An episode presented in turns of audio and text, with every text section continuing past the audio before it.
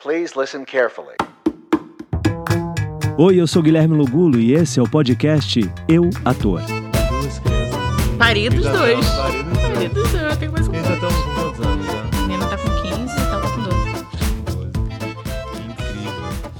Agora sim, Vanessa Veiga aqui no podcast Eu Ator, ela, maravilhosa, produtora de elenco.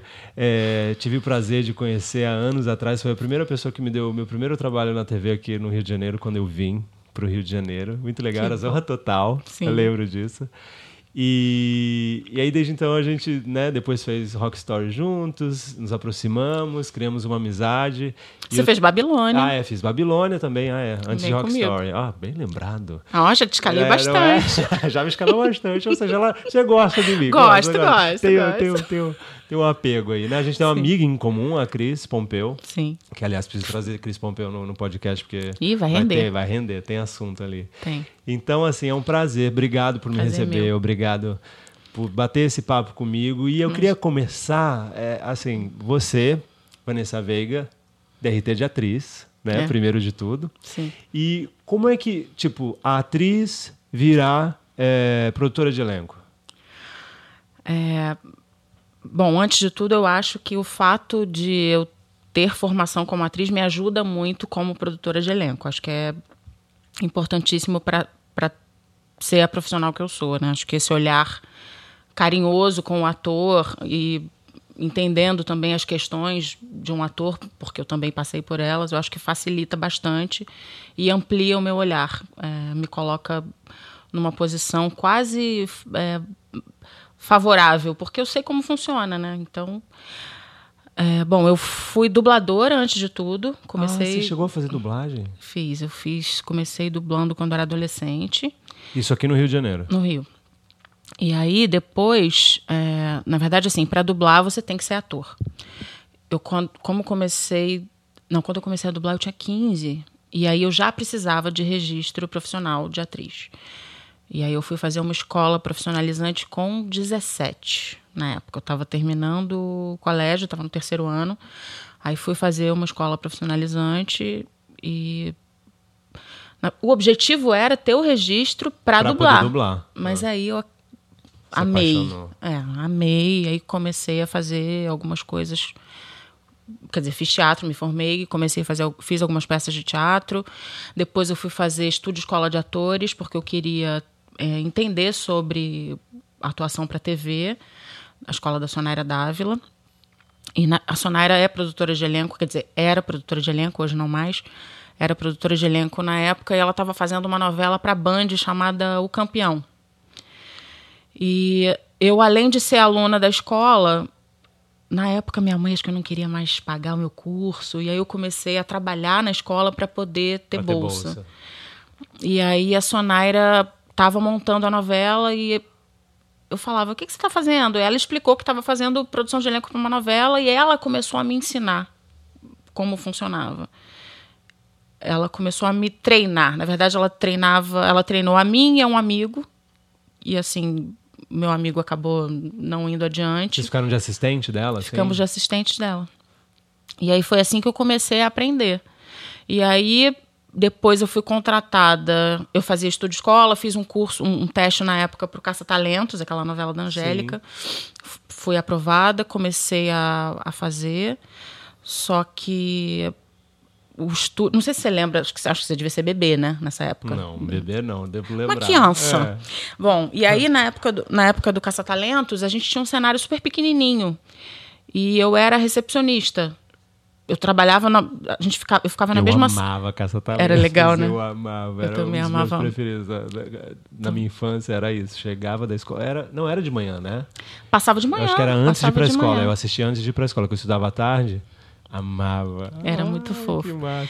E aí, na- ali naquela época, o Alexandre Guimarães, que era diretor, era um dos diretores, o diretor geral era o Carlos Magalhães. O Alexandre Guimarães, que acabou ficando muito meu amigo. É, eu ia para gravar e eu não gravava porque o meu cenário estava em montagem. Ah, não, você fica no estúdio, porque tinha um estúdio, era uma televisãozinha, né? Aí tinha um estúdio, então volta e meia eu fazia alguma cena ali, mas eu, tava, eu ia para lá e não gravava. Eu falava, gente, o que eu vou fazer? Aí o Alexandre já sabia que eu fazia produção de elenco também. E ele começou a pedir ajuda.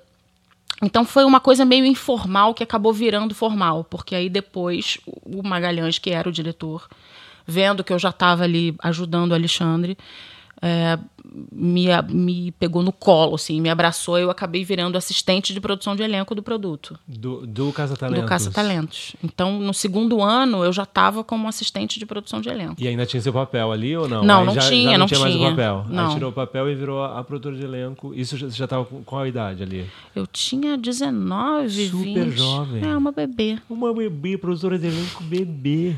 Foi e aí assim. foi se apaixonando por aquilo, porque eu acho que deve ser muito legal, né? Você tem essa muito fama legal. de fada madrinha não é à toa, porque você tem essa coisa do carinho que você tem por todos que você trabalha. E você é uma pessoa é, que, que- é fácil, de fácil acesso. Você tem um papo legal, é, tá sempre disposta a- a- a esclarecer qualquer dúvida. E é tão difícil no nosso mercado a gente encontrar alguém tão disponível, é, sabe? Dependendo do nível. Então, pior ainda, é mais difícil ainda ter esse acesso. E às vezes o ator só está ali carente de querer saber ah, um feedback, porque um feedback muda, muda qualquer coisa. Eu acho importante esse feedback. E, e como é para você assim essa esse esse olhar para esse ator que está começando, esse carinho, ou às vezes porque você lida com tudo, desde as grandes estrelas que você tem que escalar até os que estão começando. Qual- tem uma diferença? O que que você, que qual é o, seu- o seu meio de, de- dessa aproximação? Não, sinceramente, não tem diferença alguma. É humano, ponto. Sim, a- eu acho que a única diferença é o entendimento e a compreensão que cada um tem do, do veículo.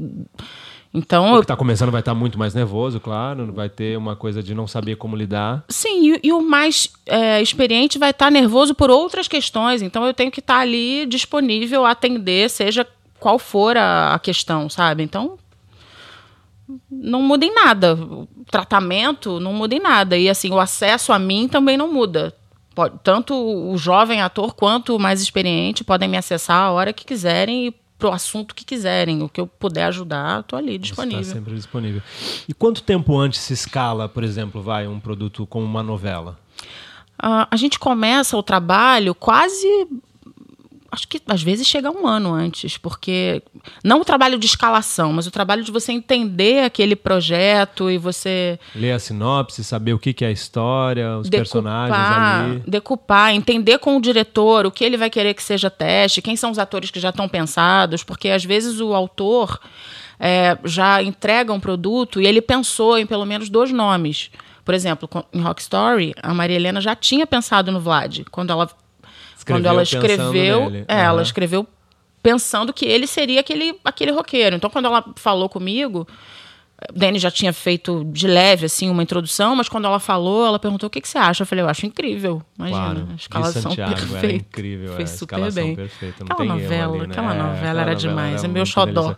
Eu também, eu sou apaixonado. Eu tenho as músicas gravadas no meu, no meu iTunes e eu vira e mexe, cai num shuffle da vida e entra um... Ai, adoro. Ando meio desligado. Cara, as músicas eram Eram- incríveis, né? Não, as músicas. E, É, e você sabe, o que é, sabe que é engraçado? Eu fui na- no aniversário de um amigo outro dia e ele falou assim: Cara, tu faz aquela novela, não faz? É, Rock Story. Eu falei: É, fazia, faz o quê? Três anos, quatro anos. Ele falou: Não, tô assistindo de novo. Tô vendo tudo de novo, já vi umas três vezes. Não, teu Cara. personagem é muito legal, coisa da irmã. Eu achei tão genial. E um jovem, ele deve ter Ainda o quê? pega. Eu acho que tinha uns 19 anos.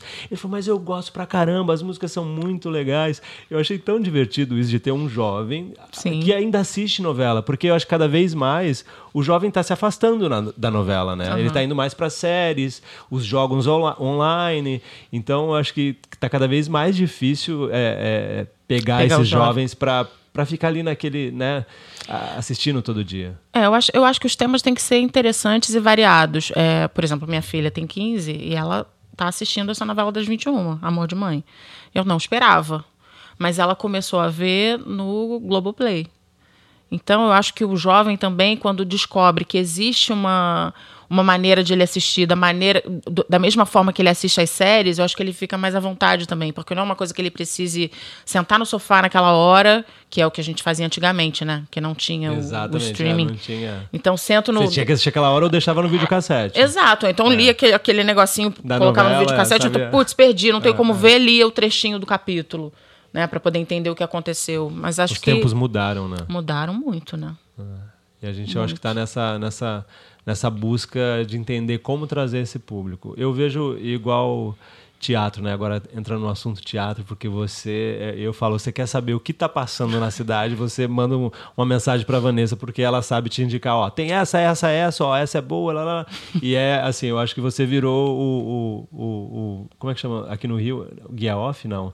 Aqui é o, no Rio é outro nome, né? É de- Eu acho que, que é não de sei se é teatro. É o guia off. off? Tinha, antes tinha um que- daqueles dos tijolinhos. Como é que era aquilo? No segundo caderno É, tinha os tijolinhos. Que é o Rio. Que era o segundo caderno. Rio Show. Não, não era Rio Era Show. Rio Show, é, Rio que- Show. que era- acho que voltou que era agora. no segundo Tinha parado, caderno. agora voltou. Voltou? O Rio Show, Eu- é. Eu acho que é, voltar ao Rio Show. Então, a Então eu Vanessa é o Rio. Show. Você tem dúvida, você pergunta pra ela.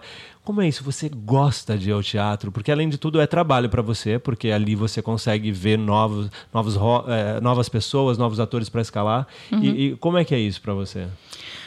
Então, eu tenho a vantagem de fazer, é, de trabalhar com, com o que eu amo, né? E, claro que o teatro é diversão, mas no meu caso é diversão e trabalho. Eu, eu fico meio culpada quando eu não vou ao teatro no final de semana, sabe? Mas acontece de eu estar, às vezes, envolvida com uma produção, ficar muito cansada e não conseguir. Mas, normalmente, o ideal é que eu assista de três a quatro peças por semana. Eu já tive, eu já consegui assistir peça de segunda a segunda. Mas aí era uma fase que eu estava mais tranquila. E eu, eu guardo, eu tenho uma caixa ali cheia, programas. quer dizer, cheia de programas, mas ainda tem mais um monte lá no Projac. Eu trouxe para cá para poder tentar organizar, mas ainda tem um monte lá, é, é sem fim.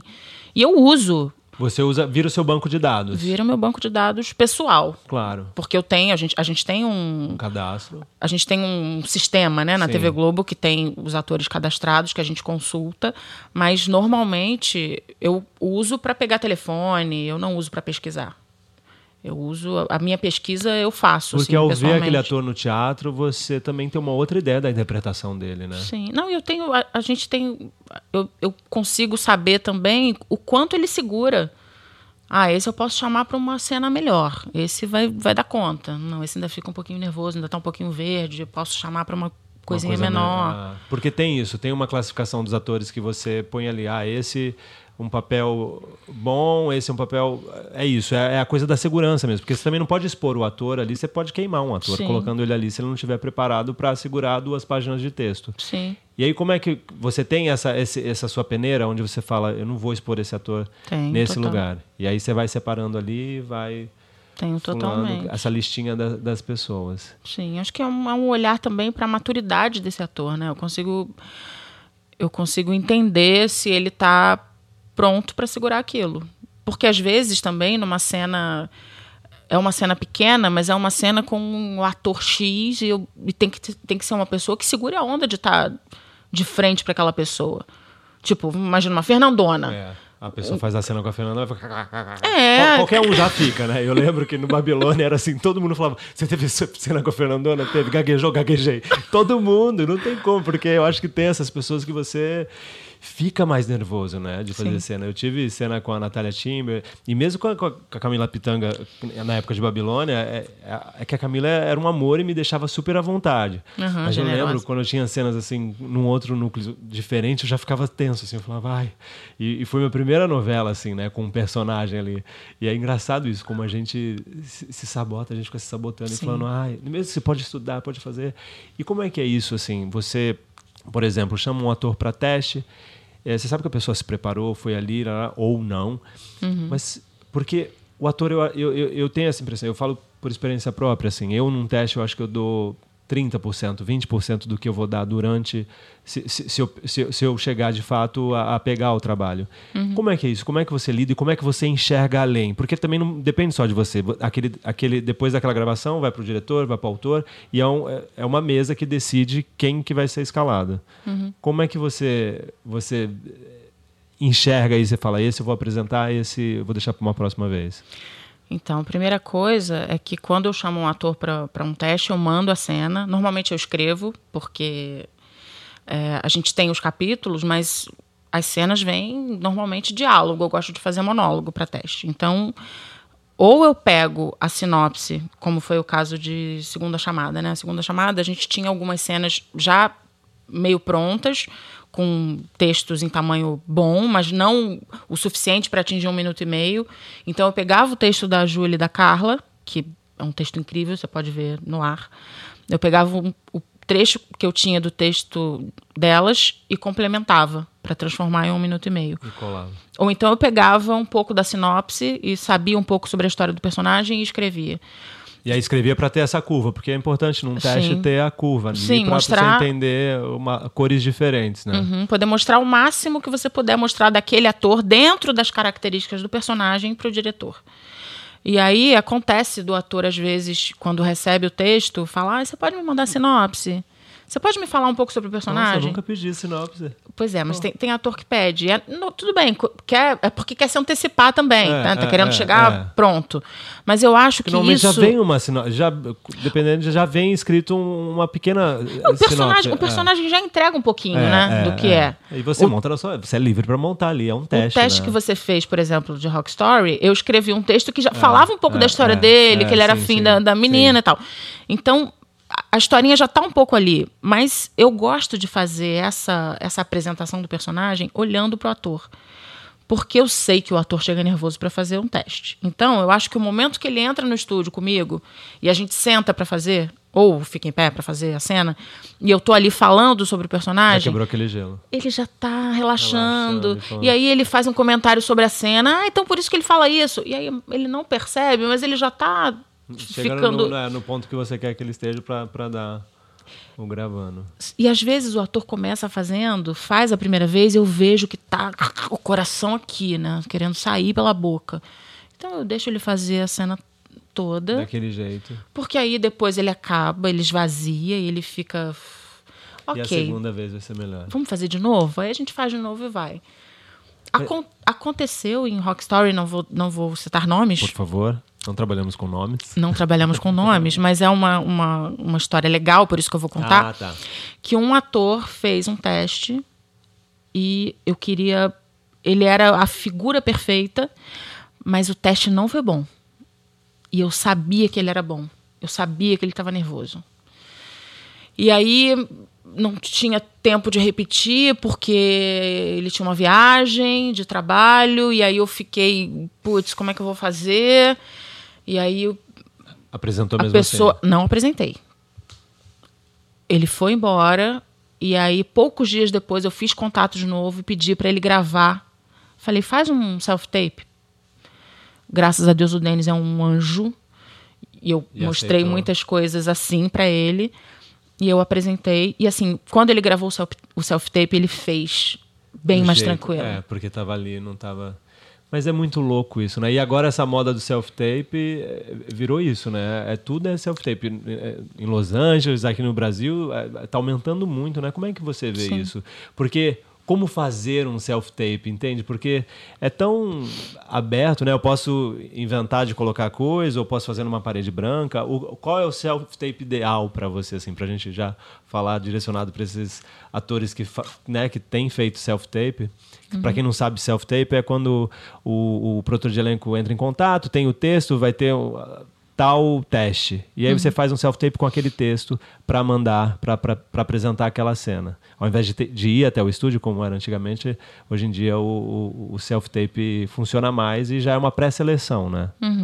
É, o self-tape, na verdade, é, um, é uma prévia, porque o, o produtor de elenco, quando precisa fazer um teste, ele tem um estúdio, tem um determinado tempo de estúdio. Então, quando ele pede o self-tape, é para poder entender se ele precisa levar aquele, aquele ator para o estúdio, ou se o material foi interessante, se ele pode apresentar aquilo mesmo. Ou então, de repente, ele gostou de uma cena que ele viu, mas ele não sabe se aquele ator cabe no personagem que ele está pensando. Então, o self-tape é um. É, é como você tempo. falou, é o uma pré-seleção. É, um, é o É o poupa-tempo. poupa-tempo do, do, do ator, né? Em vez do, do ator ir para lá em Curicica para fazer um teste que talvez Sim. não tenha o perfil, você, através de um self-tape, consegue entender os caminhos, as escolhas. Mas você acha que tem um segredo? Quanto mais simples, melhor? Eu acho. Bom, eu, fiz uma postagem sobre isso, né? Uma coisa que me incomoda muito é sombra. Então, por exemplo, se o ator. Estamos com uma sombra Não, aqui o que tá aqui. valendo é a nossa É voz. a nossa voz, exatamente. O, vídeo é só um plus que a gente tem no YouTube para vocês assistirem, mas o que vale aqui realmente é a voz. Não, mas eu não nem vi a sombra. não tô nem vendo. A hora que ela vê na edição, vou ter que fazer um filtro, gente, senão nunca mais vai, vai gravar nunca, nunca mais comigo. Então, a sombra, eu falo sempre pro ator ficar um pouco afastado da parede, porque às vezes ele tá usando uma luz ou um refletorzinho. Que ou- fica muito, é. Aí faz aquela, aquela- aquele cabeção assim, É, tipo, eu é, devo estar é. assim, sabe? Não, não, tá, tá tranquilo. Gente, Gente, vamos, Por vamos. favor. Você Não, não, por favor. Eu vou colocar, eu juro, Vanessa, que eu vou pôr um filtro maravilhoso. A gente vai ficar Põe com a pele assim, ó. ótima. Fazer bem fechadinho, para não põe pegar uma carinha, cola uma carinha em cima de palhaço. Não, jamais. Então, cuidar da sombra, não carregar na maquiagem, usar uma roupa simples, porque também a pessoa pira, né? Usa, Pira, coloca. uma um- maquiagem. Mas você acha que, assim, dependendo do personagem, você acha que é legal ir pra, pra ir pro teste com uma roupa que tem a ver com o personagem? Eu acho que sim, mas acho que não- você não precisa. Vamos, vamos supor que uma atriz vai fazer um teste para uma prostituta. Ela pode levar o figurino. Uma coisa que ela acha que vai ajudar, que vai compor. Mas não precisa ir vestida. Vai com uma roupa, vai com a roupa normal. Chega lá e pergunta pro, pro produtor de elenco. que- qual é a ideia? É, eu sempre levo uma opção de camiseta, de camisa. Você prefere É camiseta bom. ou camisa? Eu acho importante isso, né? O ator tá preparado para Sim. como ele vai se apresentar ali, né? Como ele vê. Porque eu acho que é tão diferente também, às vezes, o que o autor, do que o autor escreveu até o que o produtor de elenco está pensando, até o- quando chega no, no, no- no- ator e depois no diretor, né? Do que, que é esse personagem, né? De quais os caminhos, o que que é, o que é essa pessoa. Eu acho que, o que você acha que define assim? Você, por exemplo, para um personagem, quanta, quantas pessoas você apresenta para um único personagem, dependendo do personagem? Então, é, eu não gosto de fazer muitos testes, porque eu acho que é importante a gente entender que a gente está lidando com os sonhos das pessoas também. Então, dificilmente eu faço teste com 30 pessoas para um personagem. A gente faz uma filtragem antes, a gente pensa antes. Eu, quando eu leio uma sinopse, normalmente eu já vou lendo pensando, hum, fulano, fulano, fulano. E aí eu vou anotando do lado os nomes dos atores que vão me vindo à cabeça. É, não gosto de chamar muitos assim, sabe? Então não consigo te dizer um número, mas. Por exemplo, Rock Porque Story. você precisa de opções. Preciso de opções, claro. Mas, é, por exemplo, Rock Story, para os meninos da banda, Nossa, eram eu, muitos, né? eu tive que testar muita gente, mas aí porque tinham habilidades específicas, né? Tinham que tocar determinados Cantar. instrumentos. Acabou que o Denis mudou tudo e eles tiveram que aprender. Então, quem tocava violão teve que tocar bateria, quem tocava violão, outro que tocava violão teve que tocar piano. Gente, foi, foi maravilhoso o por causa disso. Eu acho que todos os workshops que eu fiz, fazia aula de violão, fazia aula de canto, De, fazia tudo. de corpo, tudo, de, dança. corpo, Nossa, de era tudo, é. sensacional. E aí, pra você, assim, você acha importante essa, essa relação? É, como é que é pra você esse esse approach do, do ator, assim? Como você acha que, que o ator... Porque é difícil, o ator nunca sabe como chegar num produtor de elenco. Se ele manda um e-mail, se ele manda foto, se ele insiste, não insiste. A, a cada três meses eu mando material novo. O, qual é o correto, a dica que você dá para o ator que, que quer é, contactar um produtor de elenco para mostrar que tem um material novo ou que seja pela primeira vez? Tem uma regra, tem um cuidado, tem. Porque deve parecer de tudo, né? De tudo um pouco. Então, eu acho que a melhor maneira, a maneira mais delicada é o e-mail, é o contato por e-mail, assim, o primeiro contato. É, às vezes eu recebo e-mails de atores que falam assim: Oi, tudo bom? Eu sou fulano, eu posso mandar o material? Já podia ter mandado, gente! Já ganha tempo. né? Já manda um link. É. Eu, eu adoro quando manda link, porque aí eu já vejo um pouquinho. Eu recebo muito e-mail, muitos e-mails, assim como meus colegas também. Então, assim, minha caixa ontem, por exemplo, tinha 6 mil, não sei quantos e-mails não lidos. 6 mil. Agora eu entendo por que não respondem os produtores. Eu respondo É, tipo um ano depois. Aí eu falo: Oi, tudo bom? Desculpa, seu e-mail não caiu no limbo, só que eu tô lendo hoje, quase um ano depois. Eu fico morrendo de vergonha. Mas eu acho que eu preciso dizer para aquela pessoa que eu recebi, para ela não ficar achando também que ela ficou Faz ali diferença. perdida, sabe? Aí. Às vezes o ator responde de volta: Ah, meu cabelo. Então, já que você está respondendo um ano depois, eu tenho material novo. E aí me atualiza com, com material novo. É, se você fez um trabalho, passou um tempinho, assim, tipo, seis meses, você fez um trabalho legal, você quer fazer contato de novo? Faz contato de novo e manda o link desse, desse trabalho que você acha que foi legal e que pode fazer um, um diferencial nesse contato. Agora, para fazer um contato sem nada, só um oi, aqui, tô querendo trabalhar, a gente sabe. Estamos né? todos. Não, eu, eu, entendo a ansiedade. Sim. Eu entendo. Eu, fico, eu também fico angustiada quando, quando isso acontece, porque eu sei que a gente está numa fase super complicada. A gente está num, num momento do Brasil que, pelo amor de Deus, né? O teatro está sendo. Culturalmente estamos sendo massacrados. Pô, o teatro sendo desvalorizado, sabe? Não, não tem patrocínio de nada, acabando com lei de, de incentivo. Não sei o que está acontecendo. Sendo censurado, peças sendo censuradas, não podendo apresentar. Peças sendo canceladas. Peças que já tinham sido aprovadas em editais e estão recebendo um desconvite. É um. um momento é, bem é muito assim. triste. Assim. Mas é isso, vamos resistir, né? Sim, porque se a gente não insistir, o que, que a gente faz? Ou a gente aceita ou a gente faz alguma coisa para mudar. Eu espero, de verdade, quero contribuir para isso, para que a gente faça alguma coisa para mudar. Então, não tem dinheiro, não tem patrocínio, vamos pensar numa outra maneira. Não é, já não aconteceu isso já, antes? Não, eu estou lendo a biografia da Fernanda Montenegro e já citei várias vezes aqui no Eu Ator essa biografia porque eu falo que é um, é um, é um livro de bolso porque ali é um manual de como sobreviver na crise. A Fernandona passou por várias crises durante a carreira, a coisa de ter companhia. Tiveram várias crises. Teve ditadura, teve censura, teve, sabe, é, TV que fechou e, e os contratos acabaram. Ou seja, é uma resistência mesmo. Eu acho que ser artista em qualquer tempo, uhum. que seja em tempos bons ou ruins, é, vai ser sempre resistência, um ato de resistência.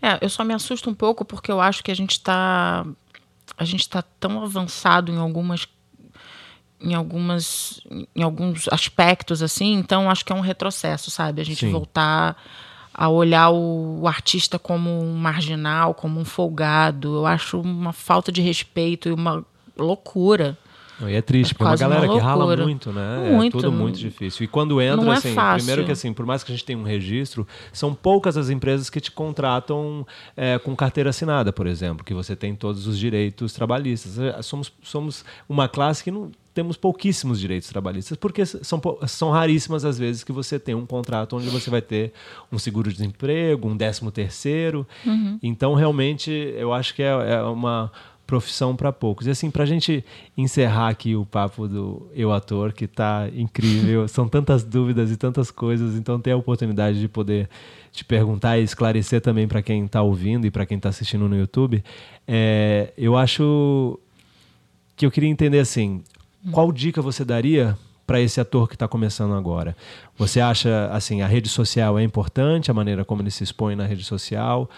Ter boas fotos ou estudar? Qual é o caminho? Estudar sempre, sempre. É, mas falando de material, eu acho que tem que ter sim fotos boas, fotos com pouca maquiagem, onde o ator mostre quem ele é de verdade, com uma roupa simples, uma calça jeans que vista bem, uma camiseta que seja um pouquinho mais justa no corpo para poder mostrar o, os contornos, nada indecente. Sim.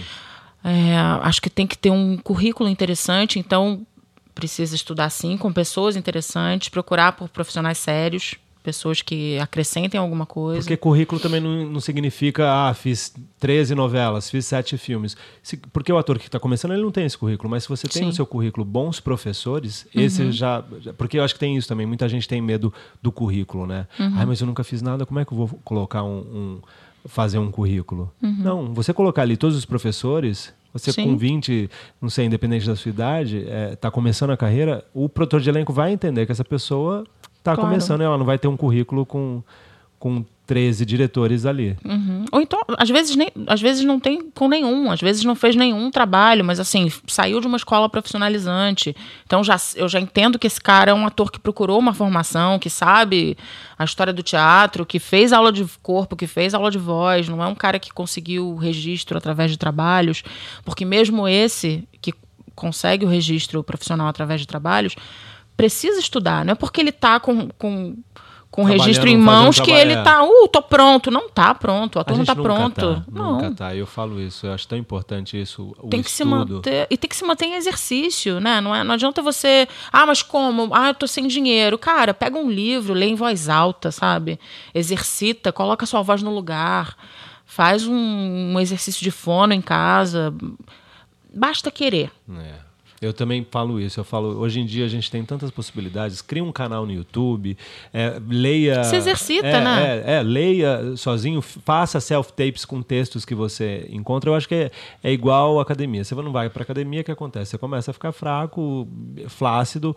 Uma coisa importante também, que eu acho legal falar, é o ator entender que ele precisa se diferenciar do bando, né? Porque às vezes você vê uma pessoa. Primeiro, autoestima é importantíssimo. Então, às vezes você. Ah, não gosta do seu cabelo, você não gosta do seu corpo, você está se achando gordo, mas você não consegue emagrecer. É um, é um olhar que você tem que ter para si mesmo, Se aceitar, né? se aceitar e assim, se você quer mudar, se você não tá feliz, resolve. Não coloca na mão do outro, porque não é o outro, é você com você. Então, ah, meu corpo, ah, não tô feliz com o meu corpo. Ou então, eu sou gordinho e eu gosto de estar assim. Ótimo, então Tem se ame. pra isso, é né? claro que tem. Eu já, já escutei. Ah, porque eu, sou- eu, eu sou gordo, nunca vou conseguir nada. Por que não, gente?